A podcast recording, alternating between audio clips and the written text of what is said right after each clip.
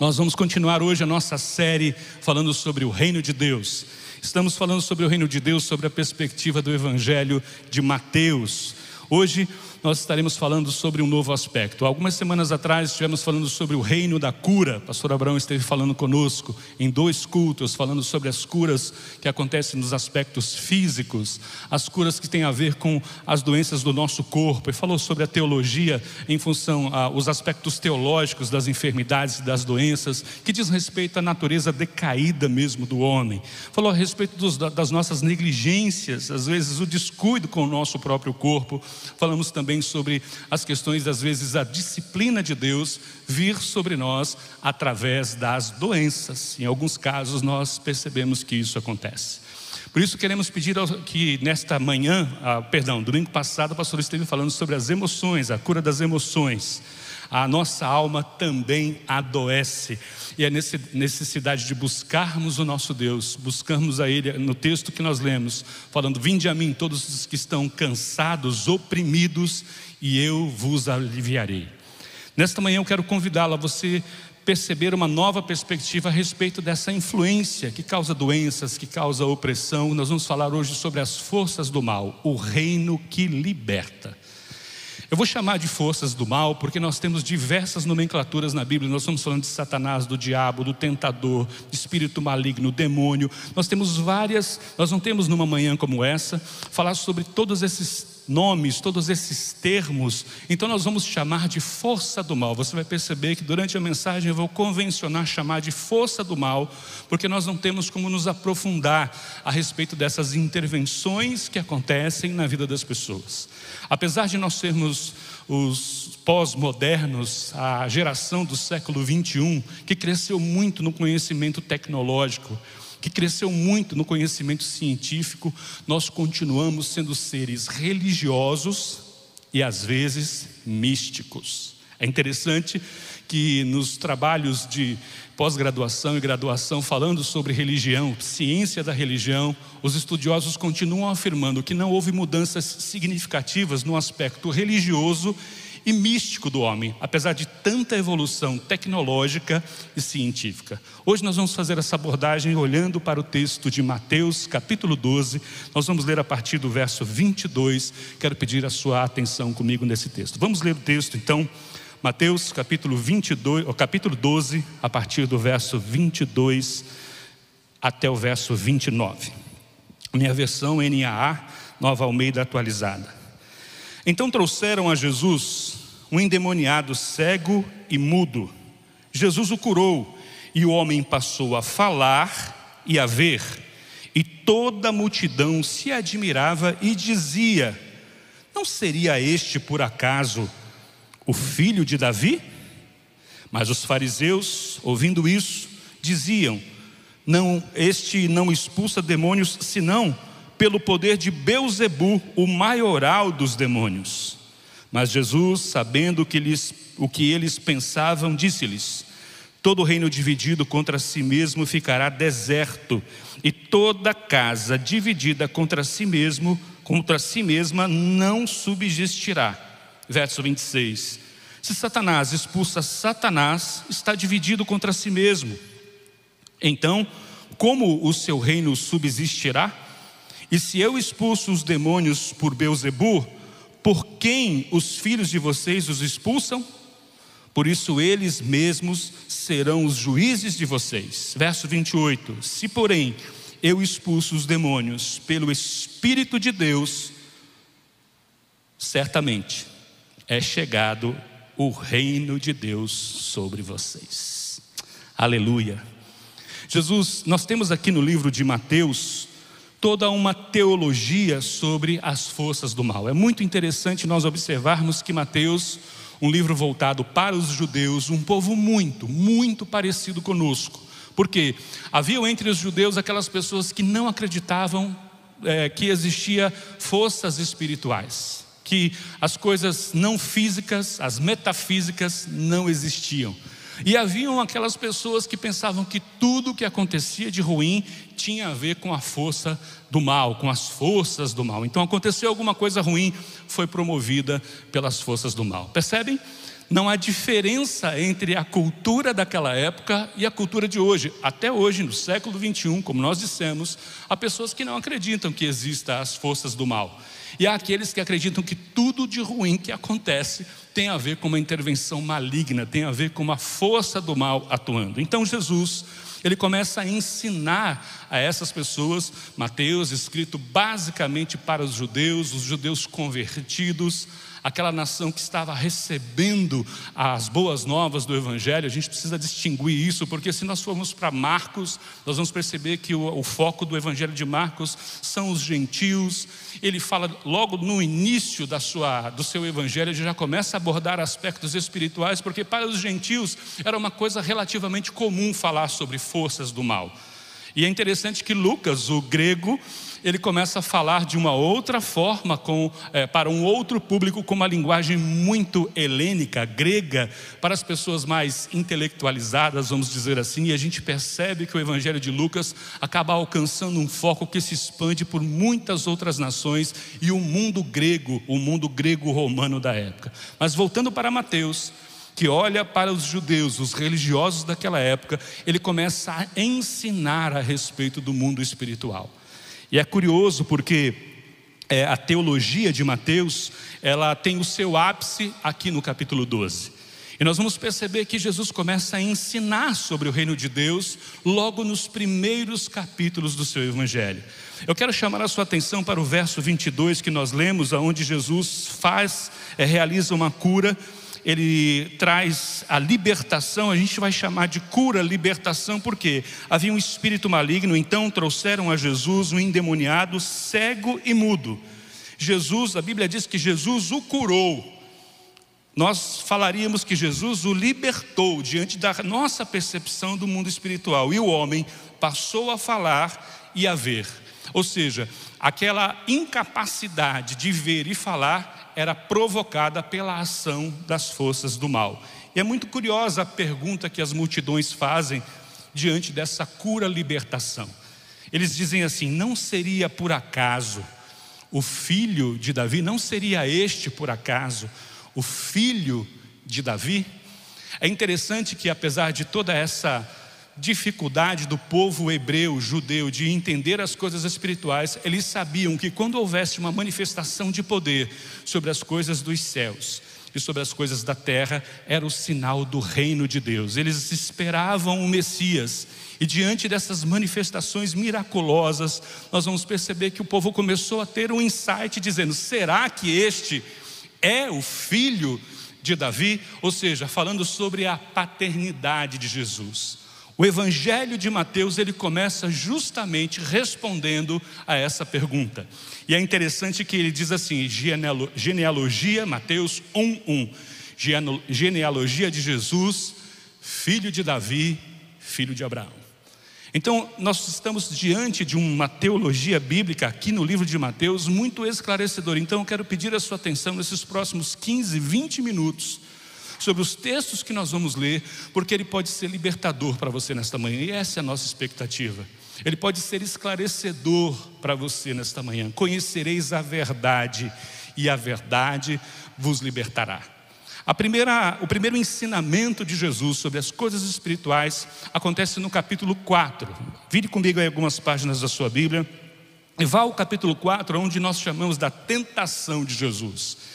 E uma das primeiras coisas que Jesus ensina e que Mateus escreve sobre a história de Jesus, nós precisamos abordar Mateus dentro daquela dos, dos aspectos da literatura, do gênero literário de Mateus. Os gêneros literários nos ajudam na compreensão do que está escrito. Nós estamos diante de um evangelho. Então, nós não estamos diante de uma narrativa histórica, nós não estamos diante de um livro profético e nem apocalíptico, nós estamos diante de um evangelho, ou seja, é uma revelação progressiva de verdades transformadoras, nós poderíamos dizer assim.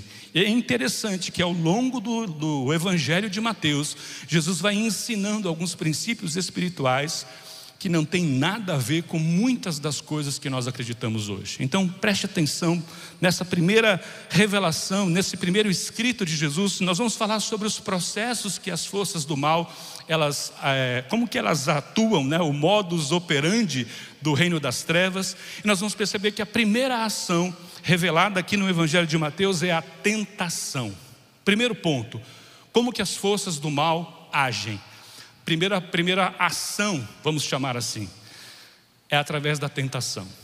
E todos nós estamos sujeitos a tentações. É interessante que a teologia de Mateus não está desconectada do restante da Bíblia. Se você for para Tiago, você vai perceber que Tiago está ensinando lá no finalzinho já do Novo Testamento, dizendo assim: olha, nós não somos tentados por Deus. Deus não pode ser tentado e também não tenta ninguém. Nós somos tentados pelos nossos desejos, pelas nossas cobiças. E é interessante que é exatamente isso que aqui no capítulo 4 de Mateus nós percebemos. O que são as tentações, ou o que é a tentação? é um desejo de questionar aquilo que nós somos. E começa dizendo assim, né? É, primeiro, nós não estamos aqui diante de, de uma batalha. Nós não estamos diante de um duelo de dois deuses. Nós estamos falando de um Deus todo-poderoso e de seres que são submissos, que estão debaixo do governo desse Deus. Nós não estamos falando de um duelo de titãs forças opostas, Deus e o diabo. Não, nós estamos falando de um Deus soberano que está sobre tudo, sobre todos, e que nenhuma ação do reino do mal, das forças do mal, podem acontecer se não for debaixo do domínio e da soberania do Rei Jesus. Isso é muito precioso, porque quem leva Jesus ao deserto não foi Satanás que levou Jesus para o deserto, não foi uma ação do mal que levou Jesus ao deserto. Você vai perceber que ele foi conduzido pelo Espírito para o deserto. E neste momento de busca, neste momento de consagração, no início do seu ministério, vem aí alguns nomes: vem o diabo, vem o tentador, vem Satanás, e daí vem a dificuldade de nós entrarmos nos detalhes de cada uma dessas ações, nós vamos chamar das forças do mal. E quais são essas ações nesse período de tentação? Nós percebemos que questiona o que nós somos. Você vai perceber no verso de número 3, você vai perceber no verso de número 6, Satanás, o tentador, as forças do mal, dizendo: se você é o filho de Deus, faça tal coisa. Se você é o filho de Deus, faça tal coisa. Você não é o filho de Deus? Lembra a pergunta das multidões quando aquele, aquele homem foi curado? Não seria este o filho de Davi? Então nós percebemos que a libertação está intimamente relacionada à nossa identidade em Deus. A primeira, primeira, a primeira ação das forças do mal é a tentação, porque vai sempre questionar quem nós somos e vai querer nos oferecer aquilo que nós já temos. Você vai ver que depois de questionar a paternidade de Jesus. Se você é o filho de Deus, se você é o filho de Deus, Jesus vai, é, o tentador vai chegar para Jesus e vai dizer assim: Olha, é, se você me adorar, eu te darei todos os reinos da terra. Se você prostrado me adorar. E é interessante que aí Jesus diz assim: é, se a, Vá embora, Satanás, porque está escrito: Adore o Senhor, seu Deus, e preste culto somente a Ele. Você nunca vai me dar todos os reinos da terra. E quem disse que todos os reinos da terra é seu? Os reinos da terra pertencem ao meu Pai. E eu, como Messias, estou recebi poder e autoridade sobre os céus e sobre a terra. Percebe as mentiras de Satanás? Por isso que o nome Satanás tem a ver com colocar à prova. Tentação é um nome hebra... é um nome grego que se chama peirasmos e tem algumas aplicações e é colocar à prova. A tentação vai estar sempre é, relacionada a questionar a sua identidade e te oferecer coisas que você já tem. A segunda ação de Satanás, que a gente percebe das forças do mal, é, tem a ver com a opressão. Ou seja, você sugestiona, e, e me permita fazer uma observação. Quando nós falamos de tentação, nós somos enviados diretamente para o capítulo 3 de Gênesis, e você vai perceber que a estratégia das forças do mal lá no Velho Testamento são as mesmas.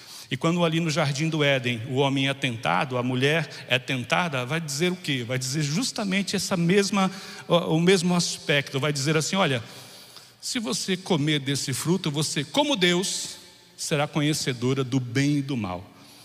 Tudo o que nós precisamos na nossa identidade com o nosso Deus já tinha sido concedida, porque o homem foi criado à sua imagem e à sua semelhança. Percebe que Satanás, as forças do mal, vai oferecer coisas que nós já possuímos, nós não precisamos ter os atributos de Deus. O que nós recebemos da parte de Deus, o que cabe a nós como seres humanos, como filhos de Deus, é ter as características deste, deste Pai, mas não os seus atributos divinos, mas os seus atributos comunicáveis, as coisas que, parecidos com o nosso Pai, nós reproduzimos neste tempo. É muito curioso ver isso. Mas vamos ao segundo ato aqui é, das forças do mal, que tem a ver com a opressão porque se nós passamos a acreditar nas coisas que as forças do mal dizem, essas forças começam a gerar sobre nós uma tensão. No capítulo 4, verso 24, é interessante que é, aqui nós já temos uma introdução. Nós temos uma introdução a essa intervenção maligna. Verso 24 do capítulo 4 diz: A sua fama correu por toda a Síria, ou seja, fora de Jerusalém, fora do povo hebreu Trouxeram-lhe então todos os doentes, acometidos de várias enfermidades e tormentos. Dois pontos, e aí vem: que tormentos e enfermidades eram aquelas? Endemoniados, epiléticos, paralíticos, e no final do versículo 4 diz: E ele os curou. É muito interessante perceber que, se nós dermos lugar à tentação, ela começa a provocar algo que nós chamamos de opressão. Aquelas ideias, aqueles pensamentos começam a oprimir de tal forma que começa a acontecer uma intervenção na vida daquele que está sendo oprimido. Nós não temos nessa manhã como passar, na verdade, existem pelo menos na Bíblia cinco processos, essas ações malignas. Nós vamos reduzir a três, vamos condensar ao máximo essas informações, vamos chamar de opressão, obsessão. É quando eu passo a dar lugar àquilo que o inimigo está sugestionando, a sua influência, e isso passa a afetar a minha vida espiritual, a minha vida emocional e, consequentemente, o meu corpo físico. É muito interessante perceber que o processo de endemoniamento descrito aqui, ele vem junto, vem no mesmo aspecto de várias enfermidades. E aí eu peço a você a sua atenção para juntar estas mensagens e perceber que nós não estamos falando que todas as enfermidades são provocadas por forças malignas. Nós falamos a respeito das, da intervenção do próprio pecado na vida das pessoas, falamos a respeito do adoecimento da própria alma e agora esse ter, terceiro aspecto falando sobre a influência do mal. E isso é uma realidade. O terceiro aspecto que nós verificamos aqui é quando acontece a tentação, a sugestão dessas informações questionadoras, vem a opressão e nós vamos chamar de o um processo de endemoniamento. Não vamos falar de possessão ainda. Vamos falar de endemoniamento, ou seja, aquele espírito maligno está provocando uma deficiência na vida de uma pessoa, que é exatamente o que acontece no capítulo de número 12. Nós temos uma pessoa que, se não estivesse debaixo da opressão, não estivesse debaixo da influência de um espírito maligno, falaria e enxergaria. Então, assim que esse espírito maligno é repreendido, assim que esse espírito maligno sai daquele homem, ele passa a falar e passa a ver. Era uma limitação causada pelas forças do mal. A esse processo nós chamamos de endemoniamento. Não chamamos de possessão, porque possessão tem a ver com conceder poderes sobrenaturais a uma pessoa. Nós vamos perceber isso acontecendo com aquele endemoniado gadareno. Ou aqui em Mateus são duas pessoas, quando Jesus vai para os Gadarenos, ele encontra ali no capítulo 8 é, aqueles, aqueles, aqueles homens que viviam nos cemitérios, que comiam as coisas mais estranhas e ninguém conseguia subjugá-los. Eles prendiam com cadeias e grilhões, e aquilo era como que é, linhas, era como se fosse uma coisa simples de romper, ninguém podia subjugar. Aqueles homens andavam desnudos, é, andavam ah, dentro de um cemitério e tinham uma força sobrenatural. Esse é o processo que nós chamamos de é, possessão, ou seja, o espírito, as forças do mal tomaram a vida daquela pessoa de tal maneira que ela faz coisas sobrenaturais. Essa é a diferença para o processo de endemoniamento, que causa limitação, impede que as pessoas façam coisas que são naturais. E uma pessoa fica endemoniada, andando na rua, ela, ela, se choca com o espírito maligno, aconteceu uma aglomeração, tinha um espírito maligno ali, o espírito maligno entrou, não. Como eu disse, todas essas ações do império das trevas, das forças do mal, são submissas ao senhorio de Jesus Cristo. Você não vai encontrar em nenhuma das passagens bíblicas espírito maligno se degladiando com Jesus. Normalmente, os espíritos malignos, diferente do que eh, da, da, pergunta da multidão do capítulo 12 que nós já vamos retornar, quando os espíritos malignos viam Jesus, eles diziam o seguinte: O que você veio fazer aqui, filho de Deus? Veio nos atormentar antes do tempo? Porque não existe nenhuma dúvida para o império das trevas, para as forças do mal, de quem é Jesus. Eles sabem que ele é o Filho de Deus, o Rei dos Reis e o Senhor dos Senhores. Por isso, quando nós falamos desses processos, esses processos são submissos à vontade de Deus. O rei deste reino que está sendo apresentado para nós através de Mateus, esse, o reino de Deus que está sendo apresentado para nós através do, de Mateus, ele nos mostra esta teologia muito clara. Você vai andando pelos textos de Mateus e você vai percebendo que Jesus vai revelando àquele povo incrédulo nas forças do mal, achavam que não acreditavam. Outros que acreditavam que tudo tinha a ver com espíritos malignos. Jesus vai ensinando o seu poder libertador. Por quê? O rei que está sendo apresentado, o novo rei que está sendo apresentado para nós através do Evangelho de Mateus, Jesus Cristo, ele é um rei que liberta. O reino de Deus é um reino que liberta. Vamos voltar para o capítulo 12. E é interessante, eu gostaria que você guardasse aí na sua mente esse processo de influência, os passos em que as forças do mal atuam, a tentação, depois a opressão e posteriormente o processo de endemoniamento. E poderíamos falar, nós não vamos falar hoje do quarto passo que é a possessão, porque é muito incomum não é normal. É interessante que, dentro dessa nossa cultura, muito parecida com a cultura judaica, é, você percebe aqui no capítulo 12 que os fariseus, a verso de número 24, volte comigo por favor para o capítulo 12 de Mateus, verso 24, quando o povo pergunta: será porventura este o filho de Davi? Será que este é o reino que está chegando a nós? O rei libertador está chegando aqui em Israel, está chegando aqui na nossa terra. Porém, os fariseus, que eram aquelas pessoas que acreditavam que tudo que tinha, é, tudo que acontecia de ruim tinha a ver com as forças das trevas, olha o que eles respondem: esse não expulsa demônios senão pelo poder de Beuzebu, o maioral dos demônios. Eu não quero gastar muito tempo da sua atenção nesta manhã tão especial para falar sobre Beuzebu, mas aqui tá, eles estão trazendo toda uma cultura de influência maligna que os judeus, muitos judeus acreditavam. Acreditavam nesse chamado Senhor das Moscas. O nome Beuzebu, a tradução para nós seria basicamente essa: desse espírito que atuava em diferentes ações, tem a ver com Baal, tem a ver com Belial, toda uma cultura do Velho Testamento, eles resgatam aquilo e estão dizendo assim: sabe este poder que Jesus está utilizando? É o poder de Beuzebu. Jesus responde a isso no verso 25 e diz assim: Olha, todo reino dividido contra si mesmo ficará deserto, e toda cidade ou casa dividida contra si mesma não subsistirá. Jesus passa a falar a respeito do reino, de, é, explicando as coisas espirituais, é, ensinando a respeito da dinâmica do reino de Deus. Ele diz assim: Olha, se Satanás está guerreando contra si próprio, como que ele vai prevalecer? E esta ideia era uma ideia muito é, clara na mente dos judeus daquela época, que nós estamos falando de um império, nós estamos falando de um reino ali na Palestina, debaixo de um império, que é o Império Romano. Então, uma das coisas que os judeus sabiam muito bem era que ali naquele reino, quem era o rei dessa época era Herodes, é, junto com Pilatos, governador.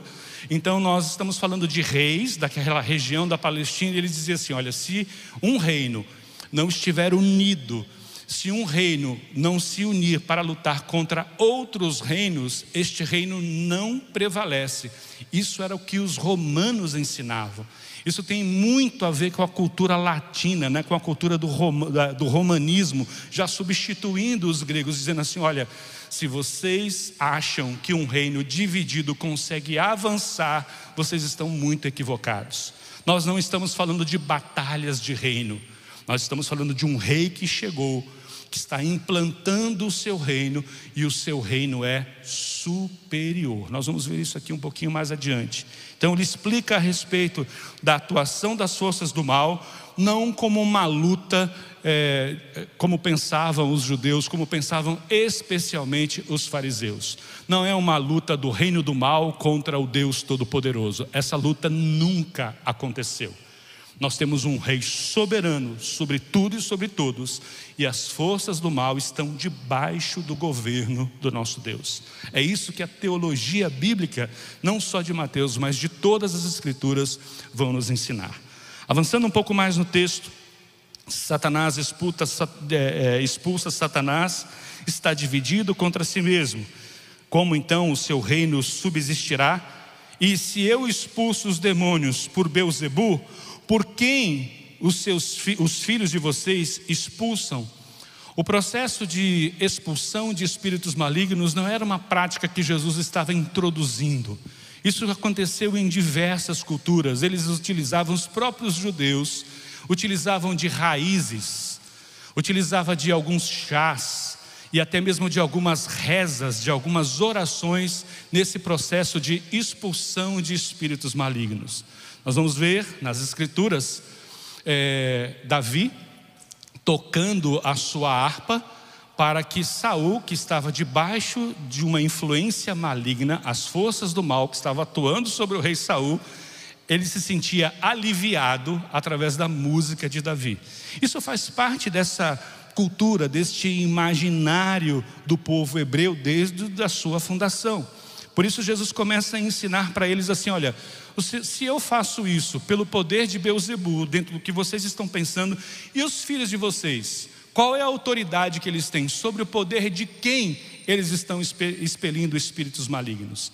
E é interessante que se a gente voltar um pouquinho em Mateus, nós vamos ver uma passagem que diz assim: olha, nem todo aquele que me diz Senhor, Senhor, entrará no reino dos céus. E o exemplo que Jesus é, é, executa nesse texto é Muitos é, dirão: olha, em seu nome nós curamos pessoas, em seu nome nós expelimos demônios. E Jesus diz: olha, afastai-vos de mim, porque eu nunca vos conheci.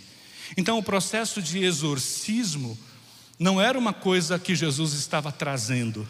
O que Jesus estava trazendo era a sua superioridade sobre as forças do mal. O rei é um rei que liberta.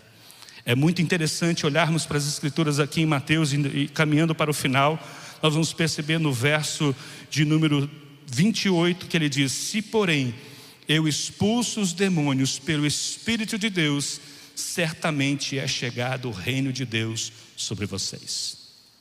Por isso, se nós estamos neste processo, em que já fizemos exames físicos, ressonâncias, tomografias, já perceberam que existem algumas eh, patologias que você faz uma série de exames, o resultado do exame é normal, que não dá nada, a ressonância não pegou nada, nenhuma ressonância, eu acho que hoje é o exame mais é, detalhado, não há é, uma justificativa para que aquela dor ali esteja, para que aquele sintoma ali esteja, ou seja, não tem uma razão física.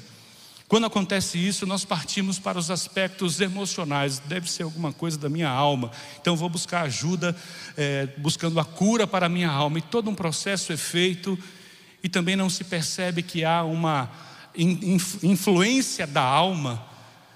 Só sobrou uma alternativa. Pode ser uma interferência das forças do mal.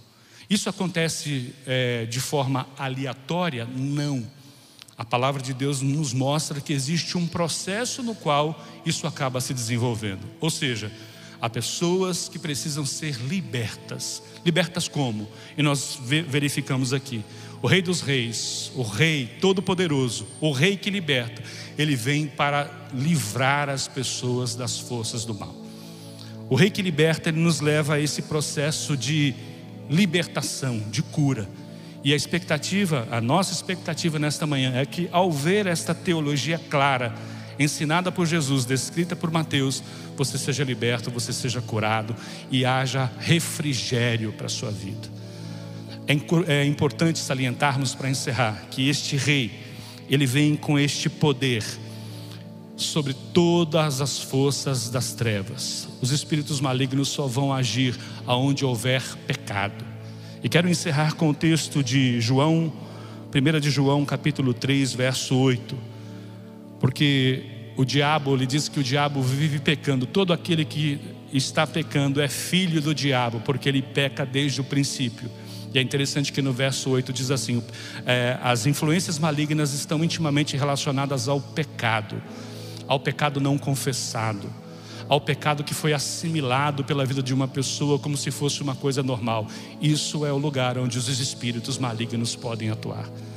E para isso se manifestou o Filho de Deus para destruir as obras do diabo. Que esta palavra possa trazer ao seu coração libertação. Olhe para o Evangelho de Mateus, pegue as mensagens anteriores e você vai perceber que o Rei dos Reis, o reino de Deus, é um reino que cura as coisas físicas, o reino de Deus é um rei que cura as situações emocionais, e o reino de Deus é o reino que cura, é o reino que nos liberta.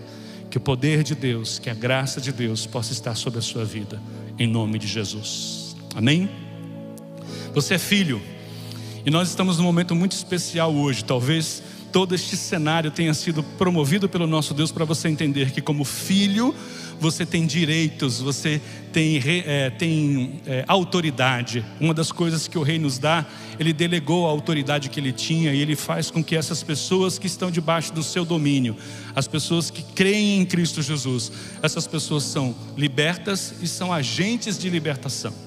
Para falarmos mais do nosso Pai, nós vamos trazer nesta manhã uma homenagem para vocês e que você, pai, você, filho, se sinta visitado nesta manhã por esta mensagem, principalmente você, pai, se sinta também homenageado com essa ação poderosa do nosso Deus. Vamos ver um vídeo sobre isso.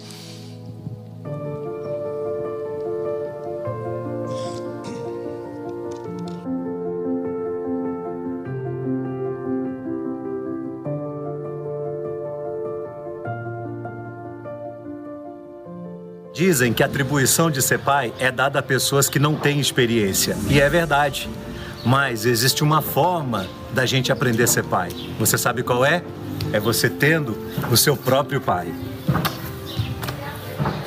Quero parabenizar todos os pais presentes, a IBAN e os que não estão presentes também, e dizer para vocês que para nós que somos pais, é um privilégio que o Senhor Deus tem nos dado de termos nossos filhos e poder compartilhar com eles as bênçãos que o Senhor tem dispensado a cada um de nós. E viver em família é a coisa mais preciosa que pode acontecer, principalmente para nós que somos cristãos e confessamos Jesus como Senhor de nossas vidas. Parabéns, papai.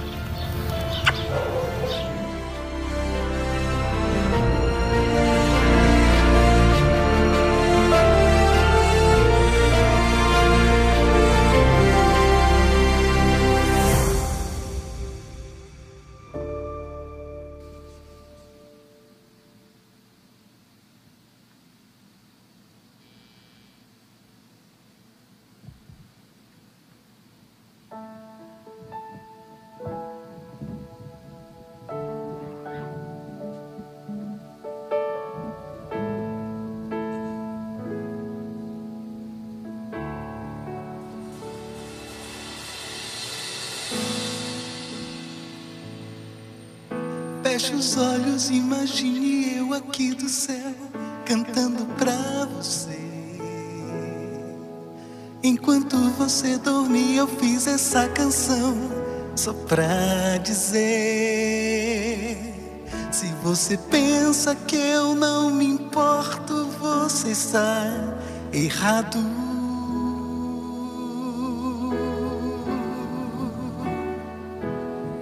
Não sabe, mas quando fiz as estrelas eu imaginei você sentado na areia olhando pro céu. Eu pus meus braços nela pra você me enxergar. Você não sabe, mas eu fiz os passarinhos pra cantar em sua janela bem cedinho. Uma canção que fala que eu cuido de tudo e sou teu Deus, teu Pai. E quando nasce o sol, te vejo acordar. E quando a lua vem, te vejo adormecer. E não tem nem um dia, hora, um segundo que eu não esteja lá junto com você. Bem antes da tua mãe, eu já era teu pai. E nessa vida dor é pra amadurecer. E não tem nem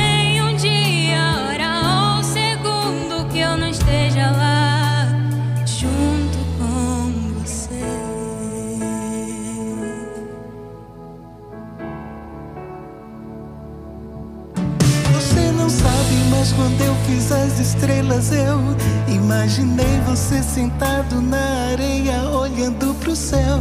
Eu pus meus braços nela pra você me enxergar.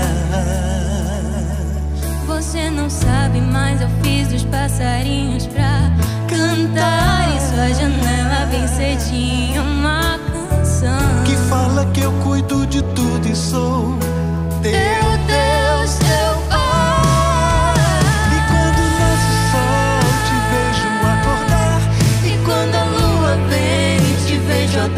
Adormecer.